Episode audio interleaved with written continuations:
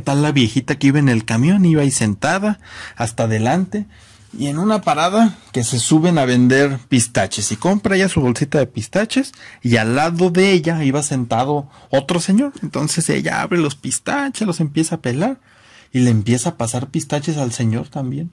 Y el señor pues ya está peladitos y todo, ¿no? Se los empieza a comer. Pero, y, pues muy agradecido el señor. Ay, muy amable señora. No, no tiene nada que agradecer y le seguía pasando pistaches y le pasaba más pistaches y le volvía a dar más pistaches peladitos y todo ya listos para comérselos. Hasta que el señor, pues la verdad ya, ya le había dado pena y le dice, oiga señora, dice, la verdad le agradezco mucho, eh, pues que me esté dando los pistaches, dice, pero la verdad me da muchísima pena, mejor cómaselos usted. Dice, ay, es que yo no puedo comer, no tengo dentadura, dice. Yo por eso nada más los chupo y les quito la sal y ya se los paso.